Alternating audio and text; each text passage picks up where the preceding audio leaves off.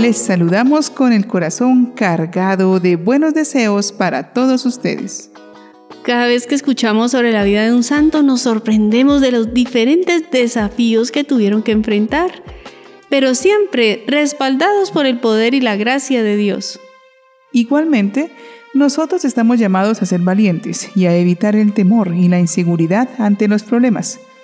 Los santos no se preocupaban tanto, se interesaban en hacer todo del agrado de Dios y sentían el impulso de su gracia. Por ello, busquemos su intercesión para que nosotros también seamos valientes ante nuestros compromisos y retos. Los santos que pueden pedir por nosotros, recordados en el día de hoy, 6 de octubre, son San Adalberón, obispo, San Artaldo, obispo, San Bruno, presbítero, Santa Fe de Agen, mártir, San Francisco Tram van Trunk, mártir, San Magno de Venecia, obispo. Santa María Francisca de las Llagas de nuestro Señor Jesucristo, Virgen. San Yiwiu, diácono y monje. Beato Francisco Unot, presbítero y mártir. Beato Isidoro de San José, religioso.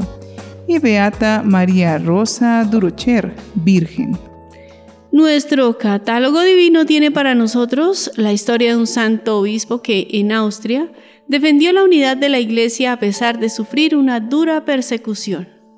Él es San Adalberón. Nació hacia el año 1010 en la poderosa familia de Lambach-Wels, en la Alta Austria.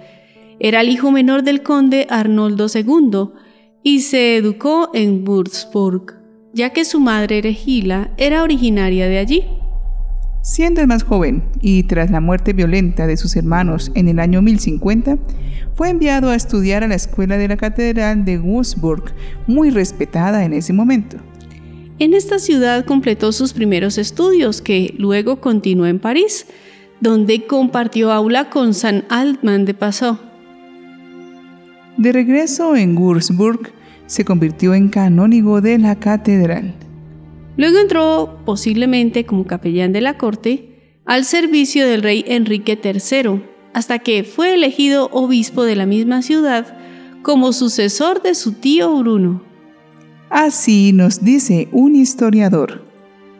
Fue el comienzo del mandato más largo y lleno de acontecimientos que se le otorgó a un obispo en Wisburg. Luego se dedicó a la restauración de la disciplina y al desarrollo de los monasterios. Adalberón había reconocido los signos de los tiempos y por ello apoyó con entusiasmo las reformas de los monjes de Cluny que pretendían contrarrestar la creciente secularización del clero. En el año 1047 llevó a los monjes de Lorena reformados a la Baja Franconia y en 1056 comenzó la restauración de la abadía de Lambach, fundada por su padre, el conde Arnoldo.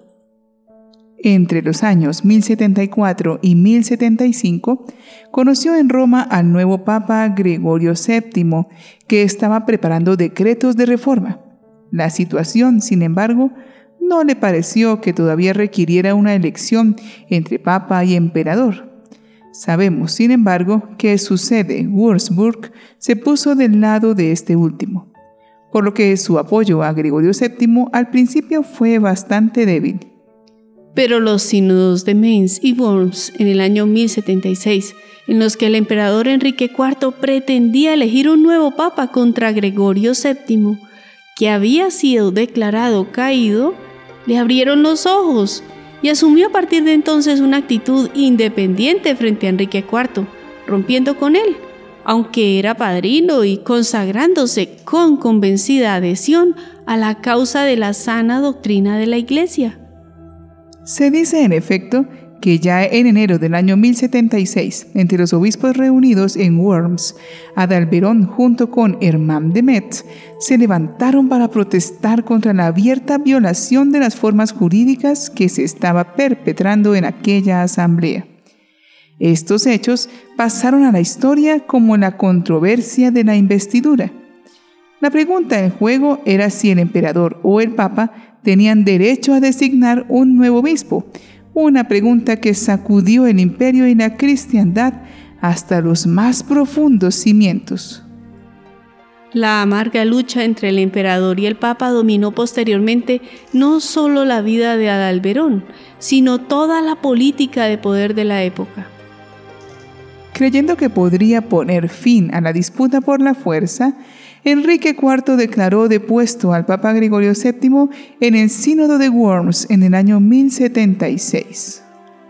Entre los presentes se dice que solo Adalberón y Hermann von Metz se opusieron. Como resultado, el Papa Gregorio excomulgó al rey Enrique, tras lo cual emprendió el famoso viaje a Canosa. El emperador Enrique, por su parte, inducido a mejores consejos por la oposición de obispos y príncipes, trató de salvarse con la reconciliación de Canosa del año 1077, pero no fue apreciado por sus enemigos, ahora también disgustados con él, y nada les impidió proceder a la elección de un nuevo emperador en la persona de Rodolfo de Rheinfelden, cuñado del propio Enrique. Esto tuvo lugar en Forchheim. Enrique IV apresuró su regreso a Alemania y en el mismo año sitió Würzburg, que pudo dominar después de oponer a los ciudadanos contra Adalberón, que por tanto tuvo que abandonar la ciudad. Al abandono forzoso de la sede episcopal siguió la destitución y la sustitución por un arzobispo intruso nombrado por Enrique en el año 1085 al año siguiente, la revuelta de Baviera y la derrota del emperador Enrique en Blakefeld le permitieron recuperar la posesión de su sede episcopal a Adalberón. Pero el triunfo duró poco, porque la ciudad fue retomada poco después por Enrique y el mismo Adalberón cayó en sus manos.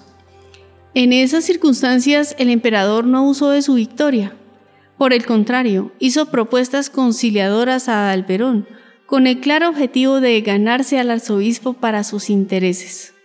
Pero Adalberón prefirió el exilio para permanecer fiel al Papa y por eso fue llevado a la abadía de Lambach, donde pasó sus últimos años, considerado como un paladín del papado en Alemania, del mismo modo que Altmann y Gebhardt, sus amigos, quienes sin embargo, más jóvenes que él, pudieron influir activamente en el desarrollo de los acontecimientos en aquellos años. En el año 1088, Adalberón renunció a la dignidad episcopal y dedicó el monasterio de Comburg. Al año siguiente, animó al conde de Algman a fundar un monasterio en la diócesis de Constanza.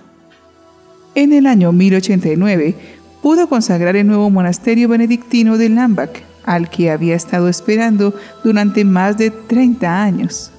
Adalberón murió el 6 de octubre de 1090. Su vida, con la narración de sus milagros, fue compuesta por un monje anónimo de Lambach hacia el año 1205, no tan precisa históricamente.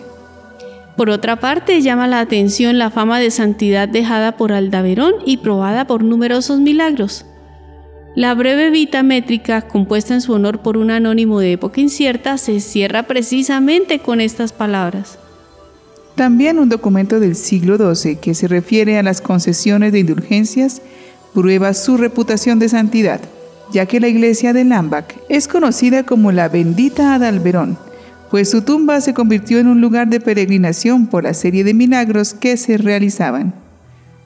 Después de todo, su culto fue aprobado en 1883 por León XIII. Su fiesta se celebra el 6 de octubre y el traslado de reliquias el 16 de septiembre. El reconocimiento de los restos del santo tuvo lugar en el año 1884.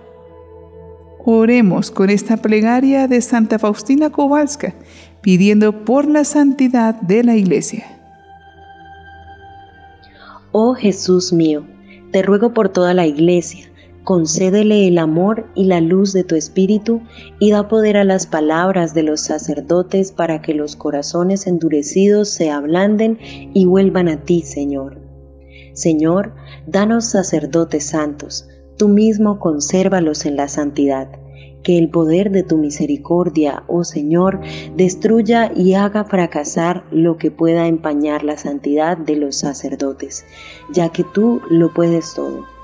Oh mi amadísimo Jesús, te ruego por el triunfo de la Iglesia, por la bendición para el Santo Padre y todo el clero. Amén. La santidad de la Iglesia es constantemente atacada por los pecados de sus miembros, pero es importante reconocer las grandes tentaciones de división y doctrinas llamativas y extrañas que van surgiendo por una mundanización en medio de los católicos. La tendencia a querer acomodar la doctrina a los gustos y tendencias de la época no es algo del pasado. Es una realidad que nos está golpeando dolorosamente hoy en día. Desconocer que lo que enseña la Iglesia es inspirado por el Espíritu Santo y no es solo creación de los hombres, ha hecho que se quieran imponer nuevas posturas y acciones contra la fe y la sana doctrina de la Iglesia. Debemos unirnos en oración ante estos vientos de división y mundanidad en la Iglesia para que podamos tener el correcto discernimiento que nos ayude a mantenernos en la comunión y por ende en la verdad. San Adalberón ruega por nosotros.